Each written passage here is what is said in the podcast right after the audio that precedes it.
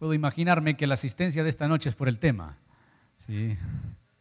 Yo, yo, creo que sí, porque los jueves normalmente, no sé los últimos jueves, Dani, ¿no?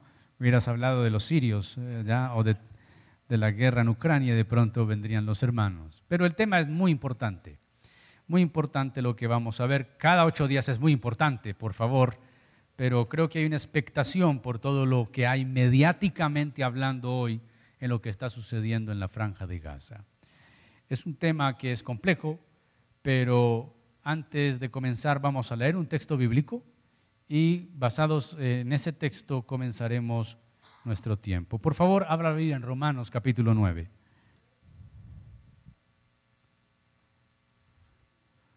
Romanos capítulo 9. Si no tiene impedimento, póngase de pie, por favor.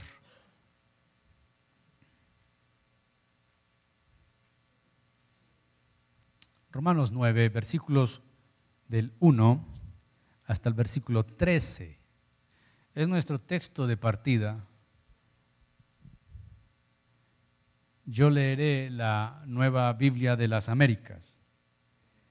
Digo la verdad en Cristo, no miento, dándome testimonio mi conciencia en el Espíritu Santo de que tengo gran tristeza y continuo dolor en mi corazón porque desearía yo mismo ser anatema, separado de Cristo por amor a mis hermanos, mis parientes según la carne. Porque son qué?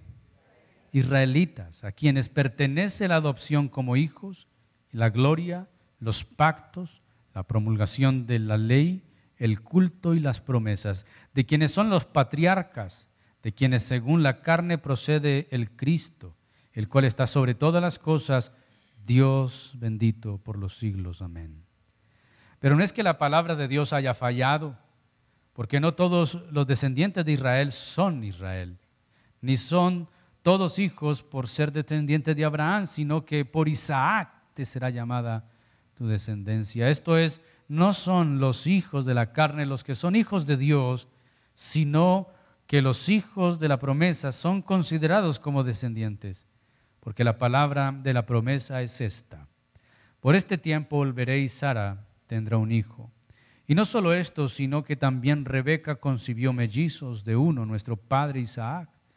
Porque cuando aún los mellizos no habían nacido, ni habían hecho nada, ni bueno ni malo, para que el propósito de Dios conforme a su elección permaneciera, no por las obras, sino por aquel que llama, se le dijo a Rebeca, el mayor servirá al menor tal como está escrito, a Jacob amé, pero a Esaú aborrecí. Oremos. Muy agradecidos, Señor, esta noche por permitirnos estar en tu casa.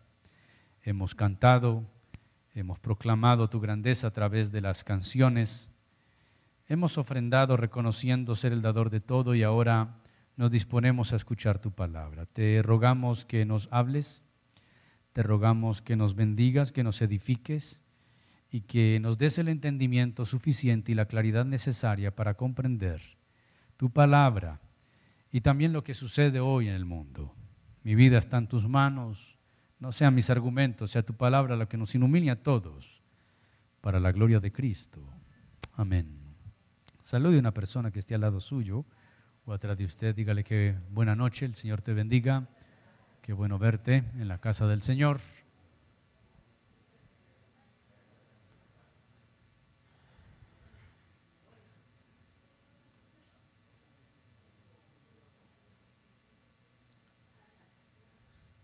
Sin lugar a dudas, la noticia que más acapara los medios a todo nivel el día de hoy es lo que sucede en la franja de Gaza, en Palestina. Y a partir de lo que sucedió ese sábado 7 de octubre, muchos cristianos, porque esto sucede en mucho pueblo evangélico, empezó toda una publicación de banderas de Israel en sus perfiles y una cantidad de cosas de yo oro por Israel, mi oración es por Israel, y una cantidad de cosas que uno debería preguntarse, ¿de dónde viene ese apasionamiento por Israel?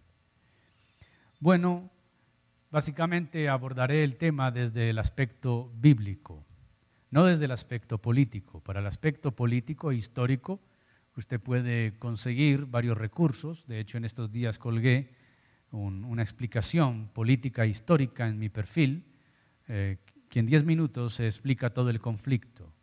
También puede buscar en YouTube el canal Entendiendo los Tiempos de la Iglesia IBCJ con el pastor Eduardo Saladín y el pastor Sugel, y en estos días trataron el tema de histórico sobre lo que es Palestina y luego se llegó a una conclusión muy pastoral, muy interesante.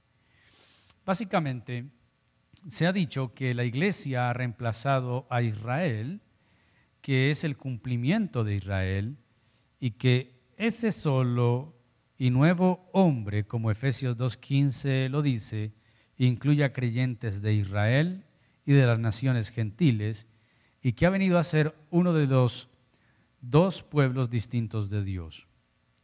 Pero la relación entre la iglesia e Israel ha sido un tema apremiante desde los primeros días de la iglesia.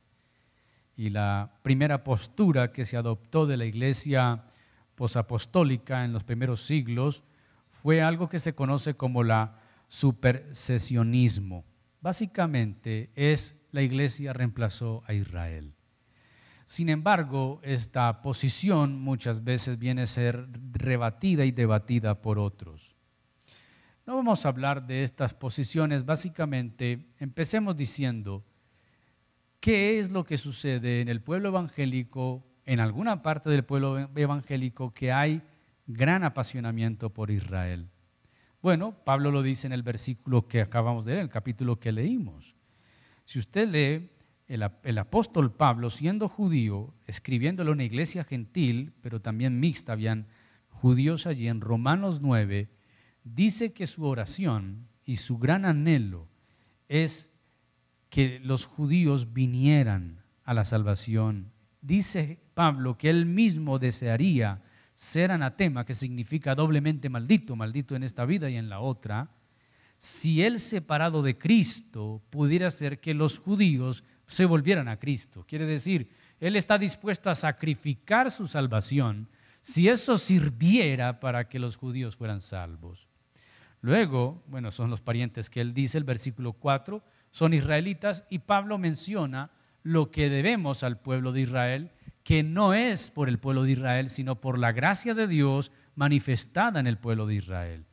Los son israelitas, dice, pertenece la adopción como hijos. Luego dice la gloria, los pactos, la promulgación de la ley, el culto y las promesas de quienes son los patriarcas y que según la carne, Cristo viene de ellos, el cual es sobre todas las cosas bendito por los siglos. Así que vemos a Israel como ese pueblo histórico en el cual Dios manifestó su gracia y su favor para traer todas estas cosas que Pablo dice, su gloria, los pactos y todo el tema de lo que sería la salvación eterna a través de la simiente de Abraham. Pero hace algunos siglos atrás eh, sucedió que se levantó una teología llamada el dispensacionalismo. Esto es a finales del siglo XIX y principios del siglo XX. El dispensacionalismo establece una clara división entre Israel y la iglesia. Ese pueblo de Israel se concebía como un pueblo terrenal, con un destino terrenal, al cual según los dispensacionalistas Dios tenía que cumplirle todas las promesas, entre ellas entregarles toda la tierra que hoy se conoce como la franja de Gaza o más ampliamente la media luna fértil que es donde queda la franja de Gaza donde conviven los palestinos y los judíos. Hay otra que es la iglesia, que es un pueblo celestial con un destino celestial. Según este punto de vista, se hicieron promesas diferentes a cada pueblo y Dios le va a cumplir a cada pueblo en su momento. Ese dispensacionalismo es quien trajo un apasionamiento por Israel y la escatología dispensacionalista es quien dice que Israel es el reloj profético de Dios. Entonces, todo lo que suceda con Israel hay que estar pendiente de eso porque eso significa que ya están viniendo los últimos tiempos. Esa posición es respetable, pero no es bíblica. Primero, cuando hablamos del Israel actual, no es el mismo Israel de la Biblia, en términos de que el Israel de hoy es un Israel que es el producto, el reducto de un pueblo histórico, sí, pero que ya no está bajo el pacto nuevo, que es el pacto de la gracia, porque Israel no acepta ni aceptó a Jesús como su Salvador. Por lo tanto, estamos hablando de un pueblo donde hay diversidad de creencias, no todos los judíos son consagrados, no todos los judíos van al muro de lamentaciones, no todos los judíos guardan el sabbat. Entre los judíos hay diversos grupos también, unos que tienen ciertas creencias de unas cosas y otros de otras. Inclusive hay judíos que proclaman su ateísmo, esto después inclusive del holocausto de la Segunda Guerra Mundial, donde se cuestionaron la existencia de Dios. Si Dios es nuestro Dios, nosotros somos su pueblo, ¿cómo permitió que más de tres millones de nosotros fueran quemados, incinerados en los hornos de los nazis? Ahora, cuando hacemos esa separación es muy importante. Es importante entender que el Israel del cual habla la Biblia no es el mismo Israel de hoy. El Israel de hoy todavía espera un Mesías y su ley, que sigue siendo el, la, Torah, está interpretada por cientos de otros libros, bueno, u otras interpretaciones que tienen muchas, como el Talmud, como la Mishnah y la forma en que interpretan ellos la ley de la Torah. El apasionamiento por Israel viene desde ahí, es el reloj profético, es el pueblo de Dios, utiliza el término también del dispensacionalismo. La pregunta que tenemos que hacernos hoy es, ¿quién es el pueblo de Dios? Desde toda la perspectiva bíblica y aún más desde el Nuevo Testamento. Recordemos pasajes bíblicos como San Juan 1.11. A los suyos vino, pero a los suyos vino, pero los suyos no le recibieron. Bueno, algunos van a decir que eso no son los judíos, sino que es la tierra en general y una cantidad de cosas. Pero entendemos que Juan está reconociendo que los judíos inicialmente la salvación era para ellos. ¿Recuerdan la misión de los doce? Cuando Jesús los manda y les dice, por camino de samaritanos no vayáis, ni entres, no, no entres a casa de gentiles, porque yo he venido a las ovejas perdidas de Israel. La salvación inicialmente, la venida de Cristo inicialmente fue para quién? Para los judíos. Pero los judíos no entendieron que ese Mesías, el hijo del carpintero, era el Cristo, el Salvador. Cuando usted lee San Mateo y las últimas parábolas, va a encontrar parábolas como cuáles, como las del hijo del, del dueño de la viña. ¿Recuerdan? Que un hombre tenía una viña y mandaba trabajadores y los mandaban heridos, golpeados. Luego el hombre dijo, mandaré a mi hijo, el heredero, quizás tengan respeto de él. Y mandó al hijo y quisieron los trabajadores al ver el hijo, ese es el hijo matémoslo para quedarnos con la tierra. Jesús está hablando de él. Los judíos apedreaban a los profetas, mataban a los profetas, no creían a los profetas, envió a su hijo a ver si le creían y lo que hicieron fue que matarlo. Luego, la parábola de las bodas, un hombre realizó una fiesta y mandó a llamar a sus invitados. Pero uno dijo, he comprado un ganado y tengo que ir a verlo. El otro dijo, me he casado, no puedo ir. He comprado una tierra, no puedo ir. Los mensajeros vienen al Señor, dice, tus invitados dicen esto. El hombre se eh, llena de ira y dice, no, entonces vayan a los caminos, vayan a las veredas, traigan a los cojos, a los mancos, a los ciegos, a los indignos, que mi casa se llene, porque los que eran invitados no quisieron. Entonces que se llene de otros. Ese es el rechazo de, de los judíos a Jesús y la invitación a los gentiles. ¿A quiénes? ¿Quiénes eran los gentiles? Los pueblos no judíos. Entonces, cuando entendemos eso, la pregunta que estamos planteando es, ¿es Israel todavía el pueblo de Dios? Y quiero hacer una claridad. Yo no soy antisemita. ¿Qué, es antisemita? Antisemita es el término que se utiliza para los que odian a los judíos. Eso viene de Sem, el hijo de Noé, de donde vienen los judíos. Antisemita es el que está en contra de jamás. ni tengo problemas con ningún otro pueblo o una raza en particular. Pero sí es muy importante que la iglesia comprenda que el pueblo de Dios ya no se trata así, a no ser que tengas la postura dispensacionalista y que creas que Israel es un pueblo aparte, con unas promesas aparte, que es un pueblo terrenal, y que la iglesia es un pueblo aparte, con unas promesas aparte, que es un pueblo celestial. Si tú crees así, tienes que demostrar eso en la escritura. Pero te quiero decir que va a ser muy difícil que demuestres eso en la escritura. De hecho, Efesios capítulo 2 dice que, Pablo dice que de dos pueblos Dios se propuso hacer qué? Uno. Quiere decir que a través de Cristo Jesús ya no hay separación de estos pueblos. Cristo Jesús es para el judío y es para el gentil. Romanos capítulo 1, versículo 7. No me avergüenzo del Evangelio porque es poder de Dios para salvación a quién? A todo aquel que cree. Al judío, primeramente, pero también a quién? Al griego. Quiere decir, el Cristo vino para abrazar al mundo entero. Alguien dice, pero es que Dios tiene que cumplirle a Abraham sus promesas. ¿Cuáles? Darles la tierra. Más que la tierra, que sí Dios se lo cumplió, tienes que leer la historia de la monarquía de David. Cuando David es rey, todo Israel poseía esa tierra. Quiere decir, en David se cumple el que Israel pudo poseer toda la tierra. Pero la promesa de Dios a Abraham trasciende a la tierra. En tus simientes serán benditas, ¿qué? todas las familias, eso es Génesis capítulo 12, esa simiente es la promesa. ¿Y cuál es la simiente de Abraham? Los descendientes de Abraham, que son los patriarcas. De ahí viene Jacob. Pero si usted lee San Mateo 1, la genealogía de Jesús, encontrará que la simiente de Abraham es Cristo. ¿Es quién? Así que con Cristo haber nacido, haber venido al mundo, ya Dios le cumplió a Abraham su promesa. El Mesías, el Hijo de Dios, Jesús de Nazaret, es la promesa cumplida.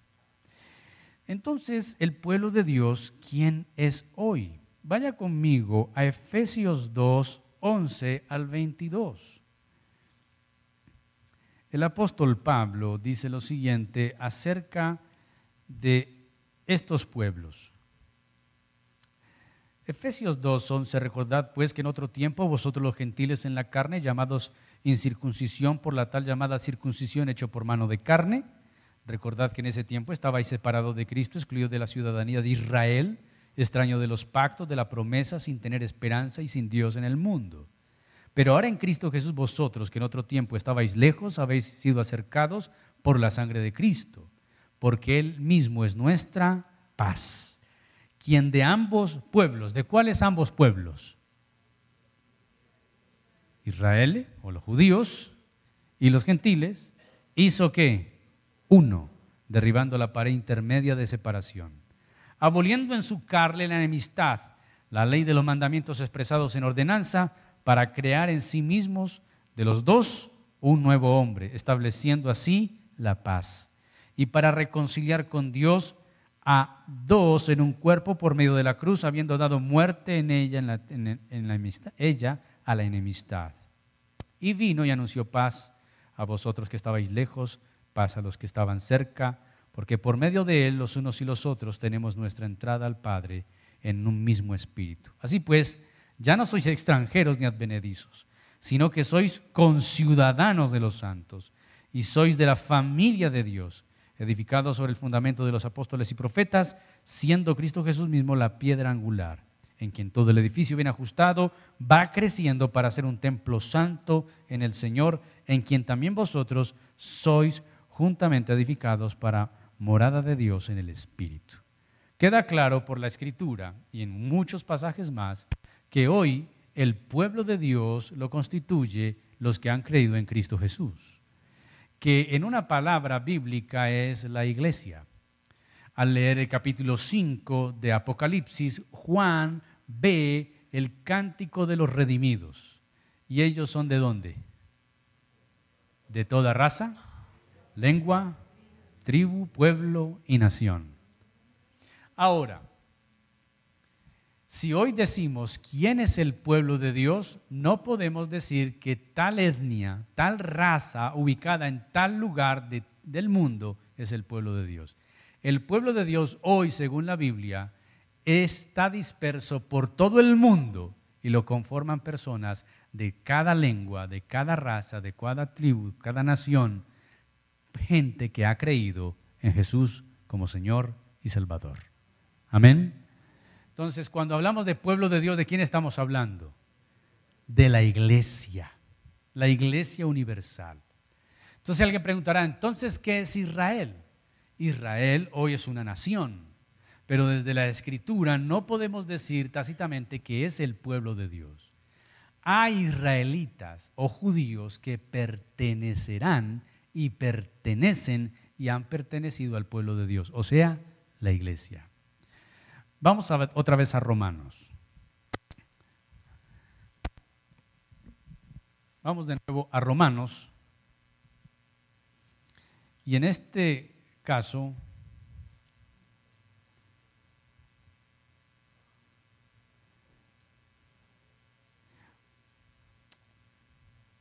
versículo 30 del capítulo 9. Porque uno puede leer todos estos capítulos y, y, dan bastante claridad. La promesa para Israel, pero Israel la desechó. Así que Dios llama a los gentiles y los va a injertar en el olivo, que es la forma en que Pablo dice. Versículo 30. ¿Qué diríamos entonces? Que los gentiles que no iban tras la justicia, alcanzaron justicia, es decir, la justicia que es por fe. Pero Israel, que iba tras una ley de justicia, no alcanzó esa ley. ¿Por qué? Porque no iban tras ella por fe, sino por qué? Por obras. Tropezaron en la piedra de tropiezo, tal como está escrito. Aquí pongo en Sión una piedra de tropiezo, roca de escándalo. El que crea en él no será avergonzado. ¿Quién es esa roca? ¿Quién es esa piedra? Es Cristo. Ellos tropezaron en Cristo, porque no vieron en Cristo el Mesías.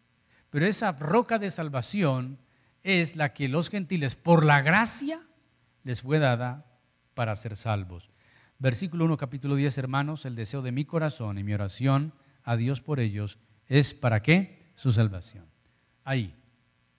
¿Cuál debe ser la oración de la iglesia evangélica hoy en el conflicto? Hoy, ayer, mañana y en cualquier día, así no haya conflicto. Nuestra oración por los judíos es para su salvación. ¿Para qué? Mucho cuidado, como creyente, tomar partido en esto al decir, yo apoyo a Israel. ¿Qué quiere decir eso? ¿Que estás de acuerdo que los palestinos sean asesinados, bombardeados? No, no, no, no, tú no apoyas a nadie, yo no apoyo a nadie. Ambos necesitan la salvación, ambos necesitan la misericordia de Dios, ambos necesitan la paz que da Cristo y no un tratado ni una negociación. Así que mucho cuidado con lo que expresamos como pueblo de Dios. Y, yo le hablaba, cuando este conflicto se desató, eh, yo estaba en otro país y la persona con que estábamos tiene un, socio que es judío, y yo le avisé de, mira, hay conflicto en Israel, y él era, un sábado y él no, eh, él no podía llamar a su amigo porque estaba, era sábado y no contesta en el celular. Eh, pero él es muy projudío y él apoya a Israel. No podemos tomar partido porque si la iglesia toma partido, los árabes y los otros pueblos que apoyan a los palestinos verán a los evangélicos como enemigos y las puertas del Evangelio se cerrarán en esos países. No podemos tomar partido porque aquí no es ser hincha de quién o levantar la bandera de quién, no. La oración de nosotros por los judíos debe ser para qué? ¿Para que ganen la guerra? Para salvación por los judíos, por los europeos, por los asiáticos, por los africanos, por los americanos, por todo mundo. Pero Pablo establece y dice claramente en este texto algo que nosotros deberíamos imitar. La oración mía por mis hermanos es para que sean qué? Salvos. ¿Para que sean qué? Hoy, en, hoy hay iglesias evangélicas con la bandera de Israel en el altar, haciendo ayunos por Israel, vigilias por Israel. Dice, ¿Qué le pasa a esta gente? Estos hermanos que piensan, ¿están tomando partido? Quiere decir, apoyar a Israel significa que ganes la guerra. ¿Creen que están todavía en el tiempo de los filisteos y los cananeos? No, este no es ese tiempo. Ya Cristo vino a morir por su pueblo y de ellos también hay pueblo. Seguimos leyendo acá. Dice el versículo 3, bueno, el 2, porque yo testifico a su favor que tienen celo de Dios, pero no conforme a un pleno conocimiento, pues desconociendo la justicia de Dios y procurando establecer la suya propia, no se sometieron a la justicia de Dios, porque Cristo es el fin de la ley para la justicia a todo aquel que ¿qué? que cree. De allí sigue entonces cómo se es salvo. Y establece Pablo que solamente se es salvo a través de Jesús. No se es salvo por pertenecer a una raza, por vivir en un continente o en una tierra X. No se es salvo por hablar una lengua Y. Se es salvo a través de quién? De Cristo Jesús. ¿Se es salvo a través de quién? De Cristo Jesús. Versículo 16 del capítulo 10. Sin embargo, no todos hicieron caso al Evangelio. Está hablando de los judíos. Isaías dice, Señor, ¿quién ha creído nuestro anuncio? Así que la fe viene por el oír y el oír qué? Por la palabra de Dios. Pero yo digo, ¿acaso nunca han oído? Ciertamente que sí. Por toda la tierra ha salido su voz hasta los confines del mundo y sus palabras. Añadió, ¿acaso Israel no sabía? En primer lugar, Moisés dice, yo los provocaré a celos con un pueblo que no es pueblo, con un pueblo sin entendimiento los provocaré a ira. Isaías, muy osado, dice, fui hallado por los que no me buscaban, me manifesté a los que no preguntaban por mí. Pero en cuanto a Israel, dice, todo el día he extendido mis manos y a un pueblo desobediente y rebelde. Luego, el apóstol va a hablar de otra cosa que ya vamos a entrar. Quiero ir recapitulando. Hoy hay un pueblo de Dios que se llama ¿qué? Iglesia, conformada por personas de dónde? De toda raza, lengua, tribu y nación. Que a través de Cristo Dios hizo de dos pueblos muy diferentes, ¿qué? Uno solo, derribando la pared que los separaba. Cuando hoy hablamos de pueblo de Dios, no podemos decir Israel es el pueblo de Dios. Podemos decir Israel fue el pueblo de Dios hasta que Cristo vino, estableció un nuevo pacto y a partir de Cristo un nuevo pueblo que es llamada iglesia. Que nuestra oración por Israel no es con apasionamientos políticos, ni militares, ni bélicos. Nuestra oración por Israel debe ser, ¿para qué? ¿Para que sean qué? Para que sean salvos. Esa debe ser la oración de una iglesia que entiende el Evangelio que Israel sea salvo. No tomes partido en eso. No tomes partido. Si tú te pones a leer la historia y a escuchar, el pueblo judío ha sido un pueblo muy sufrido. Esa tierra que algunos llaman tierra santa, que tampoco es un término bíblico para usarlo, es una tierra muy ensangrentada. La historia de la media luna fértil ha sido una historia de guerras, posesiones, luchas, muerte. Mire, lo que sucedió, está sucediendo hoy, sucedió también hace 50 años. También en un día del Yom Kippur, que celebraban también los tabernáculos, los palestinos atacaron. Volvieron, sí, Hamas atacó. Y ellos, como están guardando su reposo, también fueron víctimas de ese momento y también se desató una lucha sangrienta. Pero si retrocedes, eso ha sido constantemente. De hecho, Israel y la franja de Gaza es una olla a presión, que en cualquier momento se explota. Puede que mañana esto termine. Quiere decir que eh, este hostigamiento y estas muertes cesen, pero no va a cesar el problema. Va a quedar latente. El asunto es que Israel es declarado como nación, pero los palestinos no son declarados una nación ellos conviven. Es como tener un mal vecino. Eso es un vecindario. Es un país que lo habitan dos pueblos muy diferentes, que tienen que aprender a vivir en su convivencia, en sus diferencias religiosas. Los palestinos son islámicos, los judíos pues son judíos, pero también hay cristianos. Eso es una cantidad de cosas que se envuelven en ese lugar. Israel tiene mucho más terreno que lo que tienen los palestinos se llaman palestinos, su nombre lo cambiaron, es un asunto histórico que puedes ver en, en, la explicación que te dije o en el video que también te refería al principio. El asunto es que la iglesia debe jugar un papel importante y es el de orar y el de evangelizar. Porque ambos pueblos necesitan conocer a Jesús.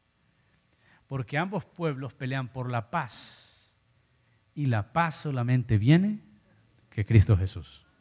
Mi paz les dejo, mi paz les doy. Yo no la doy como el mundo la da. No se turbe vuestro corazón ni tenga miedo. Pero ¿qué de la salvación de Israel? Capítulo 11 de Romanos. Pablo ahorita entra a hablar de que sí, Israel va a ser salvo, pero no todo Israel. Va a empezar a hablar de la elección. De hecho, ya viene hablándola en el capítulo 9, cuando, dice que a Jacob amé y a Esaú aborrecí, Pablo empieza a hablar de la elección, de cómo Dios elige. Capítulo 11, versículo 1. Digo entonces, ¿acaso ha desechado Dios a su pueblo? De ninguna manera, porque yo también soy israelita, descendiente de Abraham, de la tribu de Benjamín. Dios no ha desechado a su pueblo, al cual conoció con anterioridad. ¿O no saben lo que dice la escritura en el pasaje sobre Elías? ¿Cómo suplica Dios contra Israel? Señor, han dado muerte a tus profetas, han derribado tus altares, solo he quedado yo y atentan contra mi vida. Pero ¿qué le dice la respuesta divina? Me he reservado qué? ¿Cuántos hombres? Que no han doblado la rodilla a Baal. Y de la misma manera también ha quedado en el tiempo presente un remanente conforme a la lección de la gracia de Dios. Esto quiere decir que sí hay un remanente de pueblo judío que va a ser salvo, que está siendo salvo y se salvó. ¿Cómo? Por la elección de Dios. ¿A través de qué? De la gracia. Pero ¿cómo pueden ser salvos? Si escuchan el mensaje. Por eso está en el capítulo 10. ¿Cómo oirán si no hay quien les predique? ¿Cómo predicarán si no fueran enviados? Y todo lo demás. Le está diciendo algo que es una verdad bíblica. Solo se es salvo a través de escuchar la palabra, escucharla con fe y creer en ella. Dios se ha reservado un remanente de judíos que sean salvos. ¿Cuántos? No sabemos. Al igual de gentiles. ¿Cuántos? No sabemos. Pero el pueblo de Dios, conformado tanto por gentiles como por judíos, ambos provienen de la elección soberana de Dios. Versículo 6. Pero si es por gracia, ya no es base a las obras. De otra manera, gracia ya no es gracia. Y si por obras, ya no es gracia. De otra manera la obra ya no es obra. Entonces, ¿qué? Aquello que Israel busca no lo ha alcanzado, pero los que fueron escogidos lo alcanzaron y los demás fueron endurecidos, tal como está escrito. Versículo 11. Ahora Pablo nos advierte de algo que como creyentes tenemos que tener cuidado y es entender que nosotros fuimos alcanzados por la gracia de Dios que por ser salvos no es que seamos mejores que ellos, sino que Dios ha tenido qué? Misericordia. Digo entonces, ¿acaso tropezaron para caer? De ningún modo. Pero por su transgresión ha venido la salvación a los gentiles para causarlos qué? Celos. Nótese que esa palabra ya estaba escrita, capítulo 10, versículo 19, a Moisés. Provocaré a celos con un pueblo que no es pueblo, con un pueblo sin entendimiento, los provocaré a ira. Y es lo que Pablo está diciendo. Dios salvó a un pueblo diferente para causarles celos, pero no los desechó. Ahora Pablo dice que la transgresión de ellos es riqueza para el mundo. Su fracaso es riqueza para los gentiles. ¿Cuánto más será su plenitud? Si Israel rechaza a Jesús y por ese rechazo nosotros venimos a ser salvos, Pablo dice, si por ese rechazo hay tanta bendición, ¿cómo será si este pueblo fuera restaurado? Pero Pablo no habla de una restauración nacional o política. Pablo habla de ese remanente que ha de ser qué? Salvo. Versículo 13, pero ustedes hablo, gentiles, entonces, puesto que yo soy apóstol de los gentiles, honro mi ministerio, si de alguna manera puedo causar celos a mis compatriotas y salvar a algunos de ellos. Porque si el excluirlos a ellos es la reconciliación del mundo, ¿qué será su admisión si no vida entre los muertos? Si el primer pedazo de masa es santo, también lo es toda la masa, y si la raíz es santa, también son las ramas. Y Pablo va a usar ahora una analogía de lo que tiene que ver con el olivo. Versículo 17. Pero si algunas de las ramas fueron desgajadas y tú, siendo un olivo silvestre, ¿qué éramos nosotros? ¿Qué es un olivo silvestre? Es una rama que creció allá, casi maleza. Alguien que nadie sembró y está por allá naciendo a su propia voluntad y a su propia en su propio ambiente. Mire lo que dice acá. Si las ramas originales fueron desgajadas, tú siendo olivo silvestre fuiste insertado en ellas, fuiste hecho partícipe con ellas de la rica savia de la raíz del olivo, no seas que, ¿cómo dice la reina Valera? No seas arrogante para con las ramas. Pero si eres arrogante, recuerda que tú no eres el que sustenta la raíz, sino que la raíz es la que te sustenta a ti. Dirás entonces, las ramas fueron desgajadas para que yo fuera injertado. Muy cierto, fueron desgajadas por su incredulidad de quién? De Israel, de los judíos. Pero tú por la fe te mantienes firme. No seas saltanero, si no teme, porque si Dios no perdonó las ramas naturales, tampoco a ti te perdonará. Mira pues la bondad y la severidad de Dios. Severidad para los que, para los que cayeron pero para ti bondad de Dios y permaneces en su bondad. De lo contrario, también tú serás cortado, también ellos. Si no permanecen en su incredulidad, serán injertados, pues poderoso es Dios para injertarlos de nuevo, porque si tú fuiste cortado de lo que por naturaleza es un olivo silvestre y contra lo que es natural fuiste injertado en un olivo cultivado, ¿cuánto más estos que son las ramas naturales serán injertados en su propio olivo? Pablo está diciendo, hay un remanente que Dios va a salvar ellos son las ramas de ese olivo. La raíz no puede ser los judíos, la raíz debe ser Dios mismo que sustenta a su pueblo y nosotros somos ramas que injertadas. Advertencia, no seamos altaneros, no seamos arrogantes. Nuestra oración por ellos es para que se conviertan, pero no solo por ellos, sino por todos los demás. Que si estamos en Cristo es por su gracia y misericordia no tomamos partido político, yo apoyo a Israel. Decir eso es muy fuerte y tiene implicaciones muy delicadas. ¿Qué estás diciendo cuando dices yo apoyo a Israel? Pastor, ¿qué hacemos con el salmo? Orad por la paz de Jerusalén. Benditos los que desean tu paz. La Jerusalén a la cual el salmista escribe y pide que se pida la paz, no es la Jerusalén de hoy. Es la Jerusalén del templo, es la Jerusalén que tiene esa imagen de ser todavía el centro de la ciudad de Dios. Pero recuerden que a partir de Cristo todo cambia. ¿Qué cambia? Todo cambia. Hay un nuevo pueblo. Sí, que maldecirá a los que te maldigan, que por eso Chávez se murió, porque maldijo a Israel. Yo no sé si Chávez se murió por eso, pero nosotros como pueblo no somos llamados a maldecir a nadie. Bendecid, dice el Señor, y no maldigáis. Amén. Entonces, pero entonces yo bendigo a Israel. Sí, pero bendiga también su barrio. Quiere decir, hay gente orando por acá y en Medellín y en, las favelas de allá de Brasil, en, en las casas orando por Israel y su barrio está despelotado, su casa misma está patas arriba. Quiere decir, ¿por qué estás orando por una nación que ni conoces, que no tiene injerencia ya en la gloria y en la salvación de Dios, sí debemos valorar y reconocer lo que ellos son, pero ellos lo que son lo fueron por la gracia de Dios. ¿Por qué?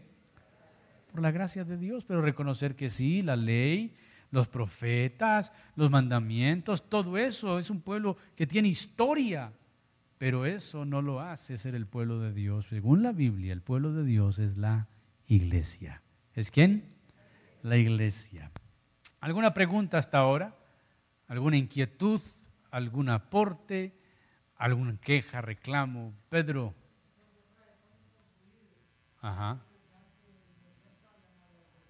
Obviamente, para los judíos Jesús es un impostor.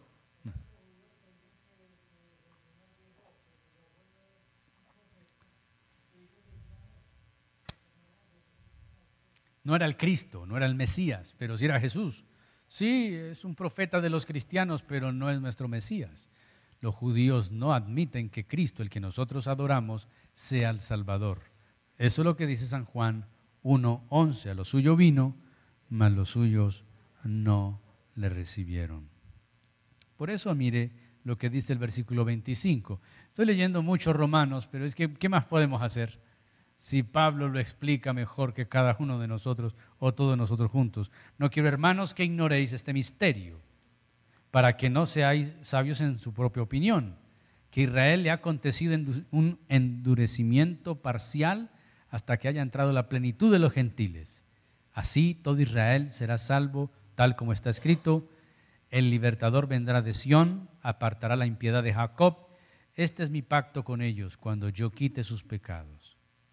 En cuanto al Evangelio son enemigos por causa de ustedes pero en cuanto a la elección de Dios son amados por causa de los padres, porque los dones y el llamamiento de Dios son irrevocables. Este versículo algunos han tomado para decir que habrá una salvación general de los judíos, el versículo 26, una salvación comunitaria y total. Pero Pablo no está diciendo eso.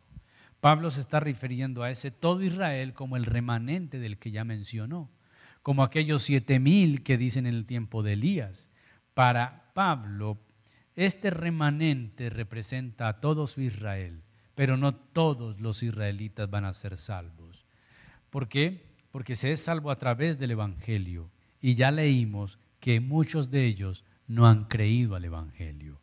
El texto inclusive tiene muchos libros escritos y comentarios extensos. ¿Cómo interpretar y todo Israel será salvo y la plenitud de los gentiles? La plenitud de los gentiles y todo Israel algunos comentaristas dicen son términos paralelos, quiere decir la plenitud como el pueblo gentil establecido por Dios y todo Israel como ese remanente que él propuso salvar. Pero no se habla en una totalidad de que todo Israel será salvo. Es una expresión que se usa para hablar del remanente que Dios ha elegido salvar de entre los judíos. ¿Quiénes son? No lo sabemos. Es como cuando hablamos de la elección entre nosotros, los gentiles. Nosotros somos salvos por elección, porque Dios decidió salvarnos, no porque nosotros lo escogimos a Él, Él nos escogió a nosotros. Amén. Así que mis queridos, como cristianos nosotros debemos dejar los apasionamientos con Israel. Israel no es el reloj escatológico de Dios. Hace 50 años, cuando hubo esta misma eh, eh, guerra, por decirlo así, salen y hoy volvieron a salir los profetas, que ese es cuando veas a Israel rodeado por aquí, por aquí, textos de Ezequiel, y, andan los escatólogos buscando la pista que ya viene el Mesías y que ya vendrá el anticristo y engañará a los judíos. No, eso no es así. Entonces tenemos que ir a las palabras de Jesús de San Mateo 24. Cuando le enseñan el templo, los discípulos dicen, maestro, mira qué piedras, qué muros. Jesús dijo, no quedará piedra sobre piedra que no sea derribada. Y estando a solas en el monte de los olivos, los apóstoles se acercan y dicen, maestro, ¿cuándo sucederán estas cosas? Piedra sobre piedra que no sea derribada. ¿Cuál será la señal de tu venida y del fin del mundo? Tres preguntas en una que se responden en el capítulo 24 de esas cosas que Jesús habla en el capítulo 24 de San Mateo, ya muchas se cumplieron, porque tuvieron que ver con la destrucción de Jerusalén en el año 70, la retoma que los romanos hacen de Jerusalén. Pasajes como, por ejemplo, orad que vuestra huida no sea en invierno. Eso fue para ese tiempo. El invierno en Palestina es de menos cero grados. Si los romanos vienen y ellos tienen que huir, morirían congelados en el desierto. Orad que no, sea el día de reposo, porque el judío por no quebrantar el día de reposo se hace matar. Hay de las que estén en cinta en ese momento. ¿Ha leído eso en San Mateo 24? Y hermanos diciendo, ay pastor, yo estoy en embarazo, no ore para que Cristo venga, porque hay, la Biblia dice que hay de las que están en cinta. Eso no es para la venida de Cristo. Eso fue para ese tiempo cuando Jesús predice la destrucción del templo y de Jerusalén. ¿Por qué? Porque Jesús sabía lo que vendría los romanos, mire, eso fue como en el año 50 después de Cristo. Los judíos logran sacar a los romanos de Jerusalén y los judíos se encierran en Jerusalén. Y a Tito el general le dan la orden, retome a Jerusalén pero destruyala. Y Tito reúne como seis legiones de soldados. ¿Cuánto es una legión? Seis mil. Reúne como seis legiones de soldados y rodean a Jerusalén, la sitian. Nadie entra, nadie sale. Mientras construyen una rampa para poder entrar a Jerusalén, porque el muro es impenetrable. ¿Sabe qué sucede mientras que Israel está sitiada? Viene el hambre. ¿Por qué no entra comida? Y tienes que leer Las guerras de los judíos de Flavio Josefo, donde él narra en uno de sus libros la historia de María. María que decide con su vecina cocinar a su bebé hoy, para que coman su bebé esta semana. Y su vecina iba a matar a su bebé para comerlo la próxima. Como hay hambre, el hambre produce muerte. Cuando ellos morían, un familiar iba a cavar la tumba para enterrar a su familiar y este que estaba cavando caía muerto. Inanición, desnutrición. Así que decidieron no enterrar a los muertos y eso trajo una plaga por la carne que se podría. Cuando los romanos retoman a Jerusalén, no hay nadie con quien combatir. Casi todo el mundo está muerto. Los que están medio vivos los terminan de matar. Y lo que hacen es incendiar y destruir. Cuando incendian el templo, todo lo que son implementos de oro, todo el oro queda metido entre las grietas de entonces tienen que destruir el templo para sacar el oro que se derritió y se fundió. Y queda solamente un muro. Y se cumple la profecía de Jesús, no quedará piedra sobre piedra. Hay cosas de San Mateo 24 que ya se cumplieron. Guerras, rumores de guerras, pestes, hambres. Eso ha sucedido y sucederá. Eso es en los últimos tiempos. ¿Últimos qué? ¿Cuáles son los últimos tiempos, iglesia? Todos los tiempos, desde la ascensión de Jesús hasta que Él vuelva. Cuando leas en la Biblia los últimos tiempos, ¿cuáles son los últimos tiempos desde que Jesús subió al cielo hasta que regrese?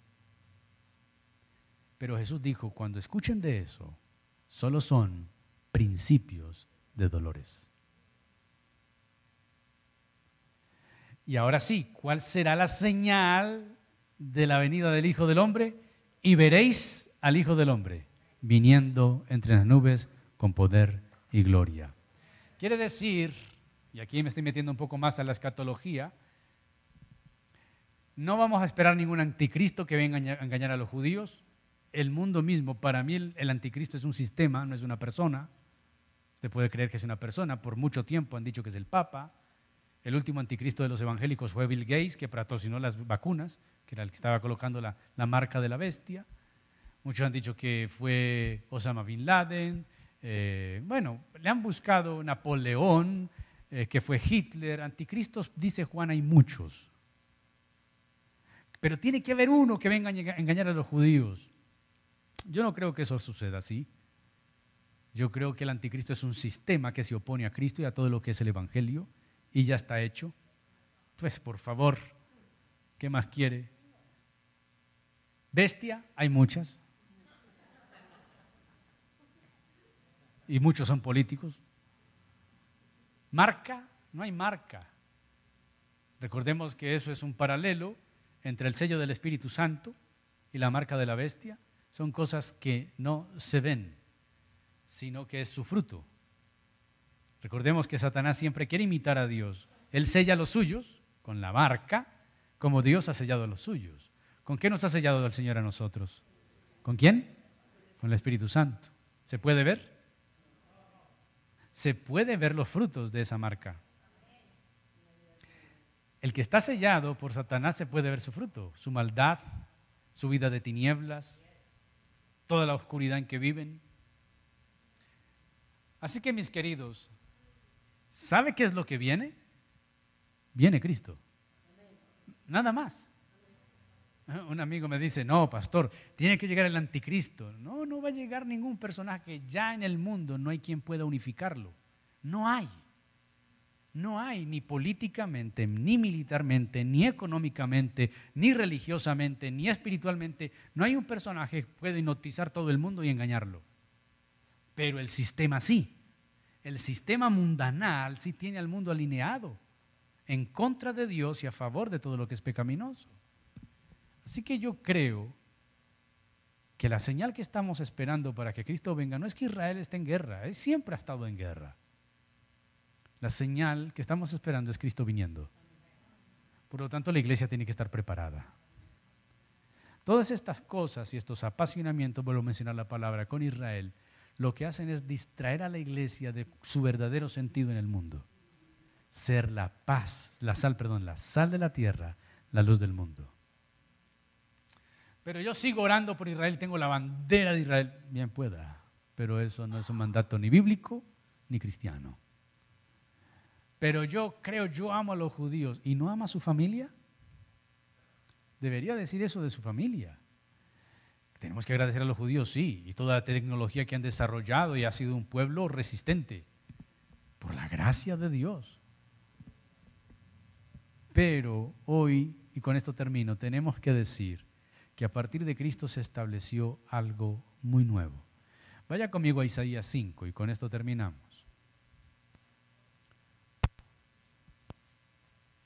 Isaías capítulo 5.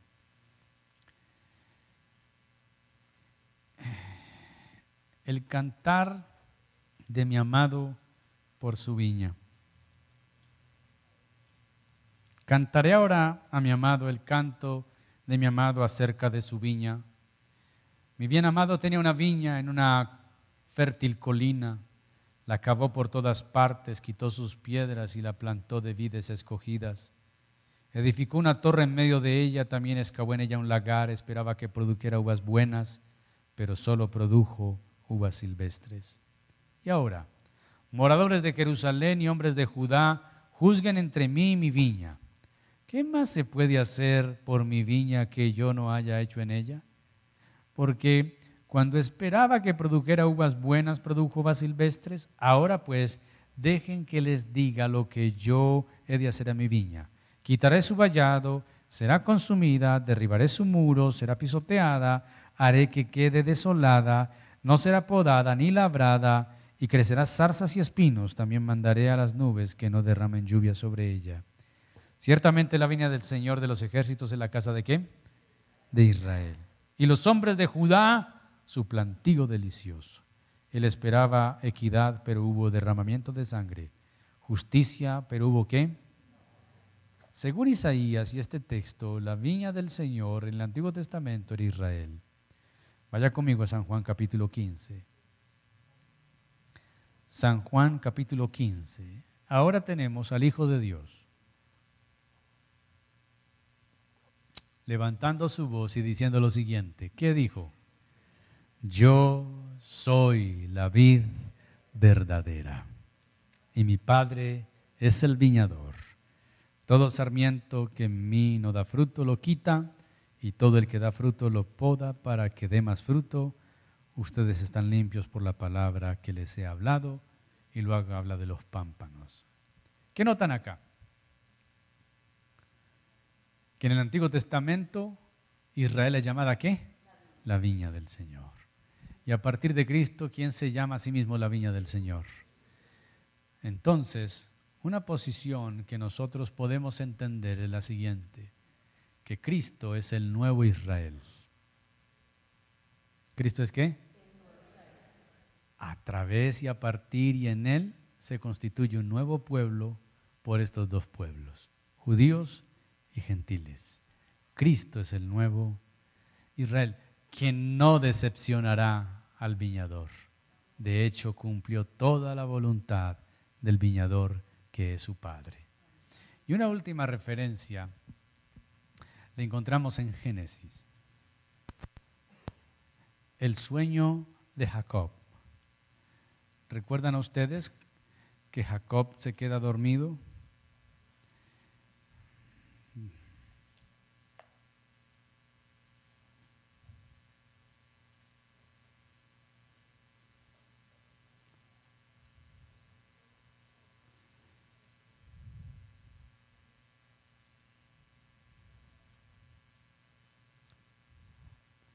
capítulo 28, 10 en adelante, Génesis. Jacob salió de Berseba y fue para Arán. Llegó a cierto lugar y pasó la noche allí porque el sol se había puesto. Tomó una de las piedras del lugar, la puso de cabecera, se acostó en aquel lugar. Tuvo un sueño y vio que había qué? Una escalera apoyada en la tierra cuyo extremo superior alcanzaba hasta el cielo. Por ella los ángeles de Dios subían y bajaban. El Señor estaba de pie junto a él y dijo, yo soy el Señor, el Dios de tu padre Abraham, el Dios de Isaac la tierra en que estás acostado te la daré a ti y a tu descendencia. También tu descendencia será como polvo de la tierra, te extenderás hacia el occidente, hacia el oriente, hacia el norte, hacia el sur, y en ti y en tu simiente serán bendecidas todas las familias de la tierra. Ahora bien, yo estoy contigo, te guardaré por donde quiera que vayas y te haré volver a esta tierra. No te dejaré hasta que haya hecho todo lo que te he prometido. Aquí está Jacob teniendo un sueño y reiterándole una gran promesa. Pero vaya conmigo a San Juan capítulo 1.